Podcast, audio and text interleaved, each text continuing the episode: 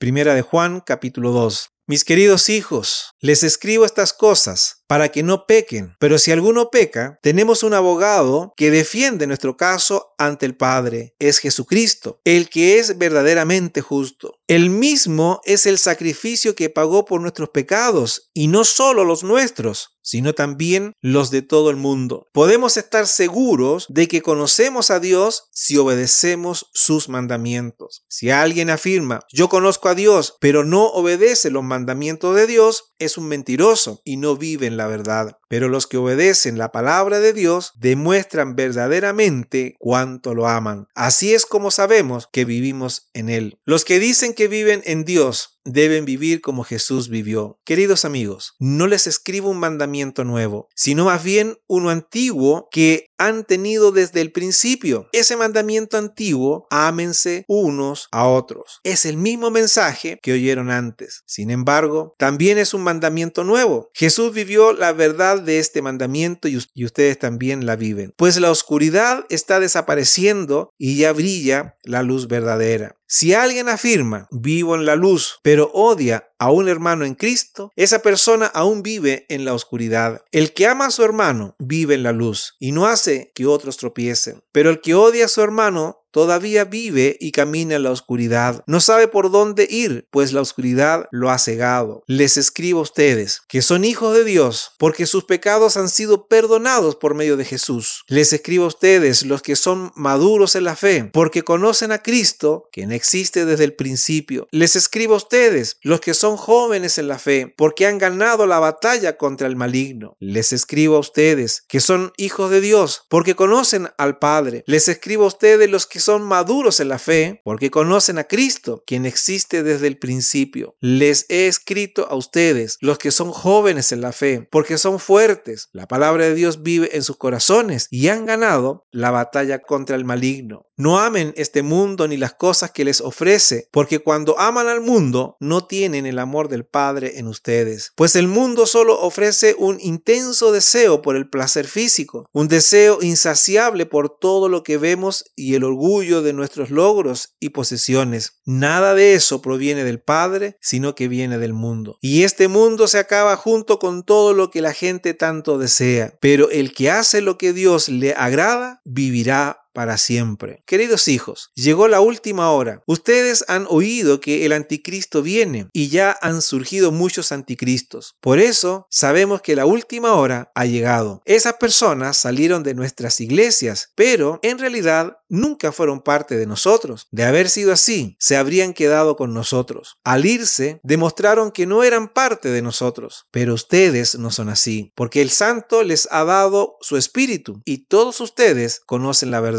Así que les escribo no porque no conozcan la verdad, sino porque conocen la diferencia entre la verdad y la mentira. ¿Y quién es un mentiroso? El que dice que Jesús no es el Cristo. El que niega al Padre y al Hijo es un anticristo. El que niega al Hijo tampoco tiene al Padre, pero el que confiesa al Hijo tiene al Padre también. Por lo tanto, ustedes deben seguir fieles a lo que se les ha enseñado desde el principio. Si lo hacen, permanecerán en comunión con el Hijo y con el Padre, y en esta comunión disfrutamos de la vida eterna que Él nos prometió. Les escribo estas cosas para advertirles acerca de los que quieren apartarlos del camino. Pero ustedes han recibido al Espíritu Santo y Él vive dentro de cada uno de ustedes. Así que no necesitan que nadie les enseñe lo que es la verdad, pues el Espíritu les enseña todo lo que necesitan saber y lo que Él enseña es verdad, no mentira. Así que tal como Él les ha enseñado, permanezcan en comunión con Cristo. Y ahora, queridos hijos, permanezcan en comunión con Cristo para que cuando Él regrese estén llenos de valor y no se alejen de Él avergonzados. Ya sabemos que Cristo es justo. También sabemos que todos los que hacen lo que es justo son hijos de Dios.